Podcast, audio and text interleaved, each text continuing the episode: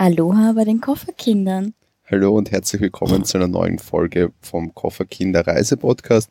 Heute nehmen wir euch mit auf die größte der hawaiianischen Inseln, Big Island. Zuallererst, wie kommt man auf die Insel? Wir haben es beim letzten Mal schon kurz erklärt. Ähm, man fliegt über, am besten über Amerika, über New York, San Francisco, Vancouver oder Los Angeles. Und auf Hawaii gibt es, oder auf ähm, Big Island gibt es zwei verschiedene Flughäfen. Das ist zum einen Kona und zum zweiten Hilo.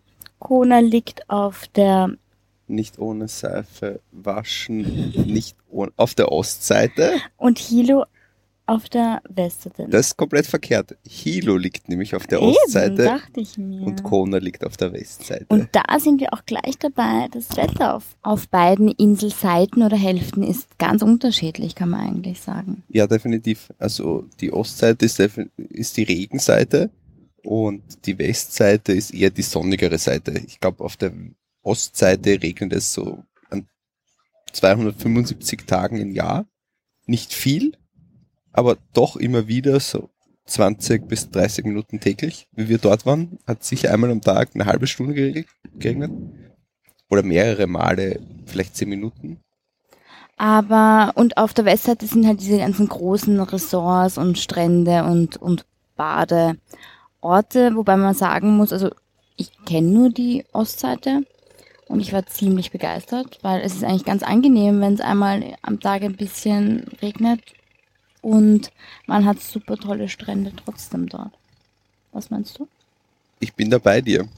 Die Westseite ist halt definitiv eher die touristischere Seite mit den ganzen großen Ressorts und allen Ketten, die man halt kennt. Und die Ostseite ist halt hingegen die eher verschlafene Seite. Die, ich bin ja mit den einheimischen Bus gefahren und die sagen ja zur Hilo-Gegend, das ist die grüne Seite. Also das ist die natürliche Seite, da entsteht die Insel ja noch und da ist es viel, viel grüner und viel mehr Natur. Und da ist die Community auf definitiv eine andere als auf der Westseite. Wie? Meinst du? Es, Welche Community jetzt? naja, die, die einheimische Community, die Mhm. Leute, die dort leben, Landleute und Bevölkerung. Okay, du meinst, dass auf äh, Hilo-Seite mehr so die Hippies und Definitiv ähm, sind Aussteiger. die Hippies und Aufsteiger zu Hause. Ein, eine kleine Community in sich, die an sich sehr, sehr nett ist. Auf den ersten Blick vielleicht denkt man sich, uh, wo ist man da hingeraten? Weil einige Leute ganz wild ausschauen, im Endeffekt aber sind alle super Herzens, freundlich. Herzens, herzensliebst, würde ich sagen. ähm, eigentlich so ein bisschen anti-amerikanisch oder unamerikanisch, würde ich sagen. Unamerikanisch. Eher so, ja. das ist so, ja, ein bisschen Ibiza-Feeling für Ich war noch nie auf Ibiza, aber Also jetzt nicht ähm, das Ibiza, was man heute kennt, würde ich sagen, aber eher das ursprüngliche eben so ein bisschen Aussteiger, ein bisschen. Und alle furchtbar hilfsbereit. Ich habe einmal einen mitgenommen, der ist mit mir getrampt. Einen habe ich die Reifen gewechselt, weil die, die haben teilweise halt solche Schrottkahn, dass die Reifen ständig kaputt Was werden. du alles erlebt hast. Ja, gell? Wenn ich einmal von dir Wenn du mich einmal alleine zu Hause lässt, Einmal lasst mich außer Haus, zack, erlebe ich die tollsten Geschichten. Ich Vielleicht alles auch, nur ja. erfunden, um dich zu ja, beeindrucken. vielleicht, vielleicht wolltest du mich beeindrucken. Ich glaube nicht. Zu den Städten selbst auf der Insel sind keine großen Städte, sind eher so kleine Örtchen, würde ich sagen. Ähm, auf Hilo gibt es einen ganz netten, super tollen ähm, Gemüsemarkt. Es gibt ein paar nette kleine Läden, wo man frühstücken kann und Smoothies trinken kann. Und auch Yoga-Studios. Ich habe mich ja, ich war ja einen Tag alleine und habe mich Du da bist einen Tag vor mir angereist. ja, habe mich da mit den Yoga-Studios auf Hilo beschäftigt und ich glaube, es gibt vier, obwohl der Ort eigentlich winzig klein ist. Schöne Parks und eigentlich ein netter. Ein kleines, nettes, verschlafenes Örtchen, Örtchen ich sagen. eigentlich, aber Hilo, Obwohl ich Großstadt jetzt nicht so viel davon gesehen habe. Großstadt findet man auf Hawaii, also auf, Auf Big Island zumindest keine. nicht. Die größte Stadt ist auf Oahu, das ist eine Millionenstadt, aber Big Island ist eher klein abgeschieden. mit jede Menge Tattoo-Shops. Das Ach findet man schon. Naja, die Hippie-Surfer, Mein Arbeitskollege hat sich, als er auf Hawaii war, alle, alle Inseln tätowieren lassen. wirklich. Ne, und Ja. vor allem Hawaii hat ja eigentlich eine eigene Tattoo-Kunst, Kultur. Kultur. Genau. Wie kommt man herum auf Big Island? Also man braucht auf jeden Fall ein Auto, würde ich sagen. Öffentlicher Nahverkehr. Taxis kaum eigentlich. Also ich hab, hatte Glück und habe dann eins bekommen, musste aber warten. Es ist nicht so, dass man am Flughafen aussteigt und da warten massenweise die Taxis, weil die Leute so eben dieses Amerika da kommt dann das Amerikanische durch, die fahren halt mit dem Auto überall hin. Öffentlicher Nahverkehr nicht vorhanden. Wobei ich in Hilo In bin ich Hilo Bus selbst. gefahren, das war sehr praktisch natürlich, aber ähm, es schaut dich auch jeder schräg an, wie ich angekommen bin. Ich gesagt ich nehme kein Auto, ich fahre ein Taxi, ähm, war das irgendwie sehr merkwürdig für die Leute vor. Was haben wir gezahlt? Also ungefähr 240 Euro für sechs Tage. Wir hatten irgendein SUV, Geländewagen, war okay. War kein 4x4-Auto, was Braucht man aber auch nicht. dort nicht unbedingt notwendig ist. Wenn wir später zu den Aktivitäten kommen, wenn man auf den Mauna Kea rauffahren will, darf man nur mit einem 4x4-Auto rauffahren. Da ist es, glaube ich, aber auch. Nein, die Straßen sind nicht schlecht, aber Werden wir nachher, glaube ich, noch ja. ein bisschen drüber erzählen. machen wir. Aber ich weiß auch gar nicht, ob es bei, bei Drifty oder bei den anderen großen Autovermittlungen 4x4 Autos gibt oder ob man das nicht nur lo bei Locals sozusagen mieten kann. Ich hätte nämlich keine gesehen. Beziehungsweise es ist oftmals nicht explizit angeführt auf der Webseite. Kommen wir später nochmal dazu, würde ich sagen. Uber gibt's auch, Echt? aber ich glaube nicht, noch nicht richtig groß ausgebaut. Wusste ich nicht. Also ich bilde mir ein, dass ich, ähm, Also auf Oahu bin ich ganz bestimmt mit Uber gefahren. ich glaube auf Big Island gibt's auch Uber. Aber ich bin dann Taxi gefahren. Die Unterkunftssituation in Big Island ist ein bisschen zwiegespalten. In Hilo selbst gibt es weniger größere Hotelketten, dafür mehr Airbnbs, Privatunterkünfte. Privatunterkünfte. Und auf Kona-Seite überwiegen die großen Hotelketten, wo sich die teilweise ein Hotel neben den anderen reihen. Und muss dazu sagen, wir haben im Osten bei einer kleinen, netteren, älteren Dame gewohnt. Eine Yogini, Was ist eine Yogini? na, eine Yogatante, Entschuldige. Du ähm, bist auch eine Yogini. die ähm, irgendwie da so die indische Musik-Community auch auf der Insel leitet. Ich habe einen halben Tag mit ihr verbracht. Die war wirklich sehr nett, die Ach ja, Dame. stimmt, der hat dich ja dann vom Flughafen Ja, ich abgeholt bin und noch hat dich mit ihr. Musikinstrument abholen gefahren und wir waren noch im Bio-Organic-Supermarkt einkaufen. Übrigens, den kann man auch empfehlen. Wir werden das verlinken. Malma Supermarket heißt der. Der war super. Befindet sich ganz am Ostzipfel sozusagen Süd, im, im südöstlichen Zipfel von Big Island. Und wenn man mal dort ist, unbedingt vorbeischauen und reinschauen. Nicht abschrecken lassen von den Leuten davor, von den Autos, die am Parkplatz stehen. Die sind alle furchtbar nett. Die führen nur biologisch angebaute Produkte oder es so, ist so Organic viel, ist so ein bisschen wie der Dance bei uns, oder? Heißt der Dance? Der Bioladen. ein Bioladen halt. Aber Aber was das Tolle dran ist, weil ähm, in, man kann ja nicht so bis spät in den Abend essen gehen, die gehen ja re relativ früh essen, die Leute auf der Insel. Und zumindest im Osten. im Osten. Und dort kann man aber frisches Essen kaufen und es ist echt gut. Stimmt. Pasta und Wraps und da gibt es so ein kleines Buffet, wo man sich Essen mitnehmen kann und ist eigentlich das definitiv super verlinken. Einfach mal- Alternative, wenn man vielleicht mal später essen will oder zwischendurch. Vor allem, wir waren dort an dem Ort, waren wir einmal essen. Mhm. Das war, glaube ich, nicht so besonders. Nein, so restauranttechnisch. Restauranttechnisch ist es eher schlecht. Was aber essenstechnisch auch noch super zu empfehlen ist, ist die Tiny Shake Bakery In. Pahoa. im Pahor. Also das ist eigentlich der nächste Ort, bevor man dann in dieses Naturgebiet kommt, wo man ganz viel anschauen kann, aber dann wenig kaufen und essen kann. Ähm, die haben super tolle Bagels. Auch die ähm, Leute vor Ort, da darf man sich auch nicht abschrecken lassen. Die sind total durchgemischt. Man hat auch wieder diese Alt-Hippie-Surfer verwahrlosten. Kleine Ob- Sackgasse, jeder steht auf der Straße. Wellblechhütte oder Wellblechdach eigentlich. Aber eigentlich ziemlich cool und super leckeres Essen. Was kann man auf der Insel unternehmen, beziehungsweise was hat uns super gut gefallen und das würden wir weiterempfehlen? Möchtest du dazu was erzählen? Also definitiv würde ich mal sagen, das Mauna Kea Center, einfach äh, als Beginn, weil wir es vorher schon angesprochen haben, das ist die höchste Erhebung auf der Insel, ein inaktiver Vulkan. Hoch ist der ungefähr 4200 Meter. Fünf. 4205 Meter ist der hoch. Besser wissen. Und man kann dort bis ganz nach oben mit dem Auto fahren, für die ganz faulen unter uns. Man kann dort auch wandern, also man kann sicher wandern, aber Man kann wandern, aber man muss sagen, es ist, glaube ich, ziemlich unaufregend. Wir stellen uns da vor, eine schöne Wald- oder Gebirgswanderung. Das ist eigentlich ein sehr kahler Berg. Ja, ein total kahler Berg. es macht wenig Sinn, darauf rauf zu wandern. Definitiv. Außer aus sportlichen Gründen, kann ich es mir Und vorstellen. wie schon vorher angesprochen, kann man da auf ungefähr 2800, 3000 Meter ist dieses Mauna Kea Visitor Center. Bis dorthin ist eine ganz normale asphaltierte Straße, wo jeder mit einem Leihauto hinfahren darf. Danach geht's weiter über eine Schotterpiste, wo prinzipiell nur 4x4 Autos erlaubt wären. Aber ich würde mal sagen, jeder, der schon mal in den Alpen irgendeine Gebirgsstraße gefahren ist, Wir Bergkinder, wie wir da Wir- besprochen haben. wir Bergkinder wissen aus Wien natürlich wissen, wovon wir sprechen. Und sogar die haben es geschafft, diese Straße dort hochzufahren. Also es ist jetzt wirklich keine Exerei und ein 4x4-Auto, glaube ich, ist dort wirklich nicht unbedingt notwendig. Was ich noch super spannend finde zu dem Berg, ist, dass man eigentlich vom Meeresspiegel aus betrachtet, ist es der, die höchste Erhebung der Welt. Da kann der Mount Everest einpacken.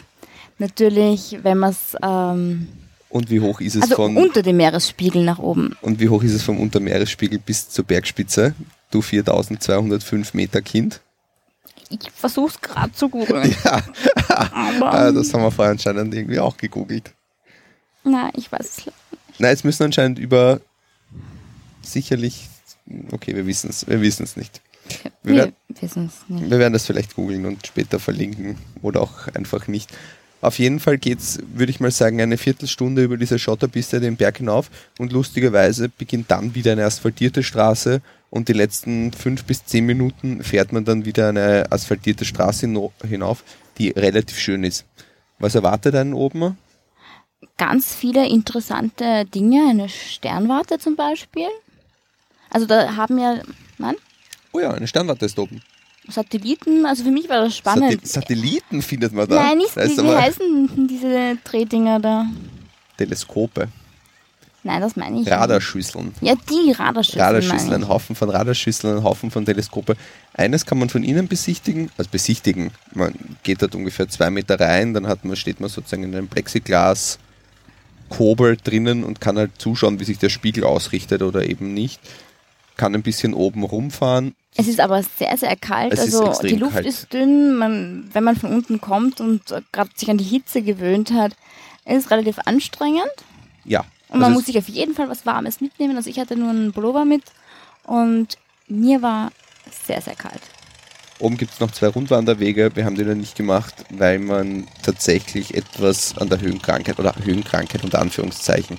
Ich meine, man fährt von 0 auf 4200 Meter rauf und die Höhe spürt man definitiv, würde ich sagen. Ja, Man- man also gewöhnt ich sich- habe es relativ Du warst ein stark bisschen dizzy. gespürt. Vielleicht ein guter Tipp ist, bei 3000 Meter, also beim Mauna Kea Visitor Center, noch einen kleinen Stopp einzulegen, vielleicht eine halbe Stunde akklimatisieren und es dann weiterzufahren. Und langsam raufzufahren, dann hat der Körper auch Zeit, sich so. Wir sind relativ langsam raufgefahren. Wir sind relativ ja. langsam eigentlich raufgefahren. Was vielleicht auch noch wichtig zu erwähnen Und wäre, viel trinken. natürlich viel trinken. Was auch noch wichtig zu erwähnen wäre, wäre vielleicht vor Sonnenuntergang raufzufahren, weil wie wir dann runtergekommen sind, also wir sind kurz vor Sonnenuntergang eigentlich runtergefahren, einfach weil wir es nicht besser wussten, weil wir eh schon relativ lange oben waren, war die Straße dann gesperrt. Also am besten etwas vor Sonnenuntergang rauffahren, dann hat man keine Probleme. Was noch super interessant ist, dass das ähm, ja da oben wirklich genutzt wird und nicht nur sowas zum Anschauen ist, sondern dass da wirklich internationale, die ganzen Großmächte ihre Observatorien haben, weil man den Sternenhimmel von dort oben wirklich sehr, sehr klar sehen kann, weil der Licht, die Lichtglocke auf Hawaii kaum vorhanden ist. Das ist richtig. Und hast du gewusst, die LED-Lichter auf Hawaii haben eine bestimmte Wellenlänge, damit sie nachher rausgerechnet werden können. Nein, das wusste ich nicht. Erfährst du wieder was Ich Neues verstehe es hier. aber auch nicht ganz. Das, das macht nichts. Aber das kommt auch zum Beispiel in Big Bang Theory vor. Raj benutzt das Teleskop auf Hawaii. Aha. Das ist kleiner Na Fun gut Fact. zu wissen. Richtig. Was kann man noch machen auf der Insel? Was, von wem, was ich super begeistert war, ich sage es heute sehr oft super, ist äh, der botanische Garten, den wir zufällig eigentlich entdeckt haben, am Weg zu. Na, aber eigentlich den Botanischen Garten haben wir gar nicht entdeckt, weil in, dem Botanischen Garten waren wir gar nicht. Du meinst vermutlich die Eigentlich Straße zum der Botanischen Weg Garten. ne? zum botanischen Garten. Der war super interessant, weil es so viel Natur war und ähm, es ist eigentlich nur so ein kleiner Weg und man rechnet mit nicht viel und dann kommen da so ganz viele Lianen und dann so eine Meeresbucht und da steht ein Fischer und fischt in den großen Wellen. Und das habe ich eigentlich super interessant gefunden. Was meinst du? Ich bin, ich bin da ganz bei dir. Man kann eigentlich dann auf dieser Straße überall stehen bleiben. Es finden sich mehrere Wasserfälle, kleine Buchten, wo man das Auto abstellen kann, ein bisschen in diesen Dschungel, der es ja eigentlich dort schon fast ist, hinein marschieren kann, nicht weit oder halt je nachdem, wie weit Nee, wir man haben möchte. gleich, sind gleich nach der ersten Brücke eigentlich stehen geblieben und sind die Böschung runtergekraxelt.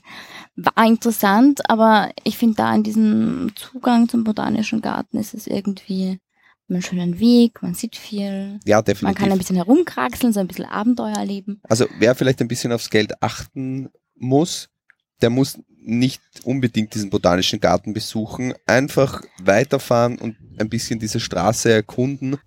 Wie in der letzten Folge schon erwähnt, ist ja Big Island immer noch am Wachsen. Das heißt, man sieht dort auch Lava und man ist, es ist nicht so, wie wir es uns vorstellen, ein brodelnder Vulkan, wie wir es aus Europa kennen, der Ätna, da darf man nicht hin.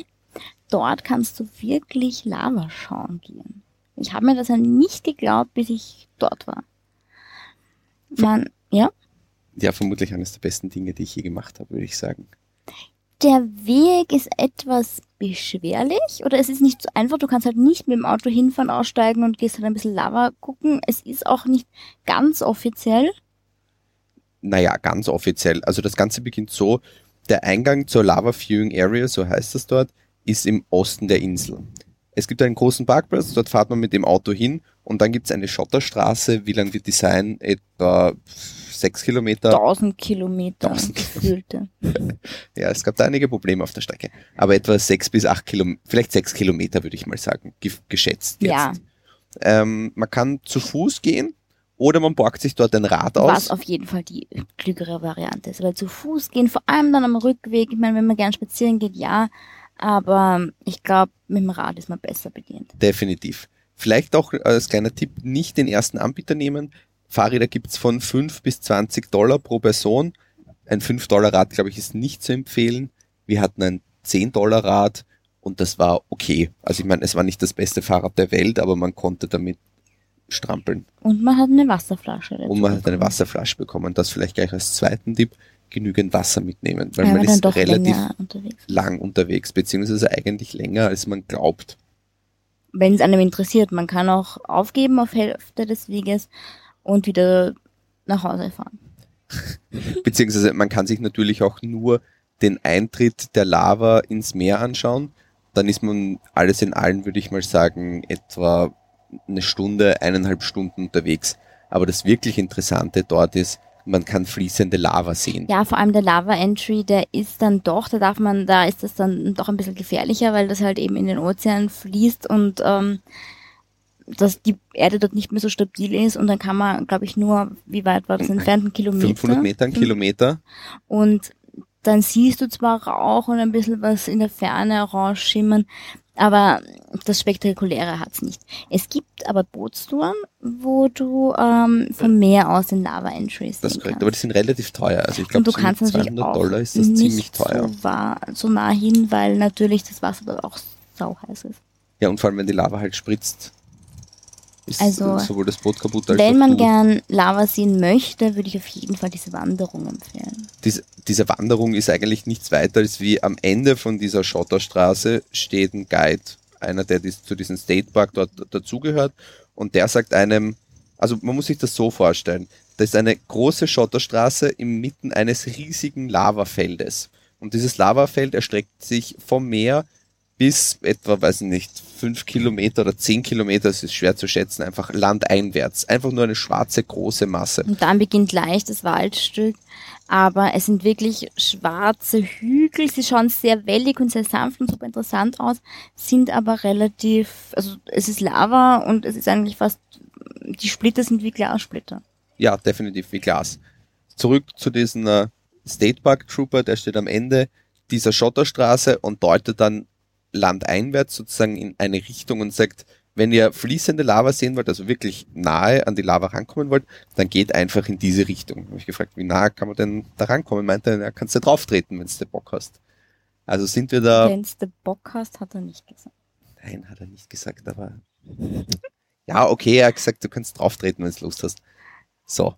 Also wir sind da sozusagen ins Landesinnere gewandert und wie lang geht man dann? Eine Stunde, eineinhalb Stunden? Eine Stunde, glaube ich, geht man. Stunde, würde ich fast Ja. sagen. Und es ist nicht eben, es ist hügelig. Also sicher zwei, drei Meter auf und ab, also Genau, drei maximal. Manche Lava-Hügel kann man einfach übersteigen und bei manchen muss man dann wirklich wieder runtergehen und wieder raufgehen. Also und es gibt keinen Wegweiser, also du, man muss sich eigentlich an den anderen Leuten äh, orientieren Gen- und an den zwei Grünstreifen auf dem Hügel.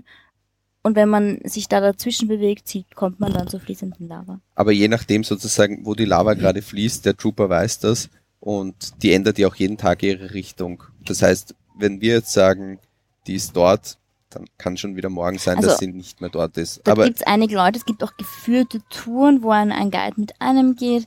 ja, aber ich ähm, finde, geführte Touren sind nicht notwendig, oder? Naja, vielleicht zum Zurückfinden. Also ich war etwas lost und dachte eigentlich beim Zurückweg, wir hätten uns verirrt. Wo wir schon auf die Uhrzeit sozusagen zu sprechen kommen, wann ist der beste, wann ist der beste Zeitpunkt für so eine Tour? Naja, knapp vor Sonnenuntergang, weil dann fängt die Lava natürlich zum Leuchten an und Nee, dann schaut das man Ganze sollte noch eigentlich vielleicht im, im, weil der Weg natürlich etwas anstrengend ist, bei Sonne, bei hell, ja, bei ja, und Tageslicht tags noch hin und dann sozusagen, dass man den Sonnenuntergang dort erlebt. erlebt und dann die Lava im Dunkeln schön leuchten sieht. Und der Trooper dort hatte wirklich recht, also man kommt, der Boden wird dann langsam heiß und warm und man muss auch aufpassen, also Turnschuhe, die Sohle kann sich verkleben, wenn man zu lange auf einem Fleck stehen bleibt. Ja, der hm. Boden wird kochend. Ich habe Wasser auf den Boden geschüttet und das hat sofort zu kochen begonnen. Also Also das ist eigentlich super das ist unvorstellbar. Und vor einem selbst fließt dann ein, eine riesige orange Masse vorbei und Wobei man die sich im, ja ganz langsam ganz, zähflüssig, ganz halt, also langsam so richtig bewegt. Also, herumspritzen dass man nichts. von der Lava überrollt wird, da hatte ich zuerst Angst, da kommt dann Lavastrom und der sch- verschluckt uns. Oder die Spritze, die blubbert manchmal so ganz leicht und ganz langsam auf, weil das ganz zähflüssig ist. Also von gefährlich würde ich mal sagen, nein, Vorsicht, ja. Und ziemlich beeindruckend. sehr, sehr beeindruckend. Was jetzt natürlich die Problematik ist, wenn man untertags hingeht, beziehungsweise halt am frühen Abend den Sonnenuntergang sich dort anschaut und dann retour geht, dass es nachher stockfinster ist. Stock, Stock, Stockfinster. Und die Hügel vom La von der Lavalandschaft sind immer noch da. Und, Und, es vor allem knirscht auch etwas dunkel. unterm Boden oder unter den Füßen und man sieht auch nicht, wo man eigentlich, man muss sich irgendwie nach Gefühl oder nach den anderen Leuten orientieren und hat eben keinen Weg, wo man sagt, den läuft man jetzt lang zurück. Also es war für mich etwas unangenehm, aber das Lava selbst war es wert. Nochmal machen. Also ich würde es nochmal machen, aber du anscheinend nicht mehr. Ich hatte auch ziemliche Knieschmerzen. Ja, ich weiß, du hattest Knieprobleme. Was mich zu meinem letzten Tipp bringt für die Lava Viewing Area, eine Taschenlampe beziehungsweise eine Stirnlampe. Und am Rückweg einfach den Leuten folgen beziehungsweise den Leuten entgegengehen, die gerade am Weg zur Lava sind.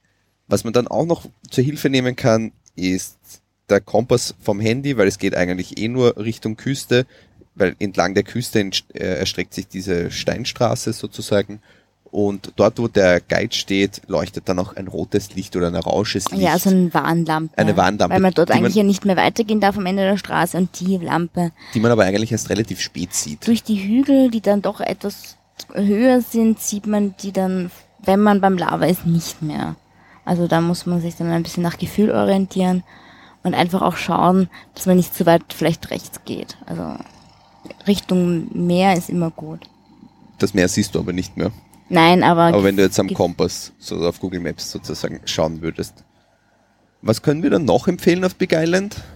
Was wirklich nett ist für ähm, zwei, drei Stunden sind die ähm, Kapoho Tide Pools. Das sind so natürliche Becken an der Küste, wo man sich eigentlich nicht viel erwartet, wenn man hinkommt, finde ich. Und dann steigst du mit deiner Taucherbrille in so einen kleinen Pool und hast da ganz viele Fische und Korallen und eigentlich eine wunderschöne Unterwasserwelt. Ja, würde ich auch so sehen. Also einen Schnorchenausflug braucht man dort nicht unbedingt buchen, einfach zu diesen Kapoho Tide Pools fahren und sich die Unterwasserwelt einfach mal anschauen. Die weiter bei der Küste liegenden sind weniger spektakulär. Je weiter es rausgeht, desto spektakulärer Genau, wird eigentlich die Unterwasserwelt, würde ich zwei, sagen. drei, die wirklich sehr schön sind. Und eben, man steht davor und denk, also ich dachte mir, was soll ich da, da steige ich rein, da drüben geht's drei, vier, fünf Meter, geht's wieder raus, da kann ja kaum was drin sein und es ist eigentlich trotzdem ziemlich, teilweise, stellenweise ziemlich tief und sehr beeindruckend. Und was du mir nicht verraten hast, was man dort auch sehen kann, sind Riffhaie. Ach nein, die habe ich nicht gesehen. Das sind üble. Die haben wir nicht gesehen, aber Man kann sie dort sehen, aber die sind eher weniger gefährlich. Ja, natürlich, sie sind nicht gefährlich, aber man sollte vorbereitet sein, wenn man weiß, dass da vielleicht ein kleiner Hai kommt. Das ist was anderes, wenn man es nicht weiß. Ja, ja, das soll ich dir erst im Nachhinein verraten. Wenn man bei den Cabo Tide Pools ist, könnte man sich gleich auch noch den Kehana Black Sand Beach anschauen, der noch nie einen schwarzen Strand gesehen hat, sollte das dort vielleicht mal tun. Ist eigentlich sehr beeindruckend. Der ist eigentlich sehr schön, finde ich. Sehr gemütlich. ein bisschen versteckt. Versteckt, nicht groß, kein, kein großer Strand, eine kleine Ein Bucht. paar Hippies dort, also man sollte Die, also hauptsächlich Ja. Hippies. Also wenn man ein Problem hat mit nackten Menschen, nein, dann nein. Ähm, wenn man aber ansonsten definitiv ja schön wirklich zum schön zum Baden, Baden. gut zum Liegen. Schöne Kulisse, also es geht, man muss so ein bisschen einen Steilhang hinunterwandern, ähm, wo dann auch eben Lianen und, und Bäume runterwachsen. Schaut sehr, sehr nett aus. teilweise geschützt vor der Sonne, aber auch für Sonnenanbeter empfehlenswert. Vorsicht vor fallenden Kokosnüssen. Aber sonst. Sterben mehr Leute durch Kokosnüsse als durch Haiangriffe. Mhm. Das war's mit den Kofferkindern auf Big Island. Nächste Woche nehmen wir euch mit auf die Hollywood-Insel Kauai. Mahalo fürs Zuhören. Danke.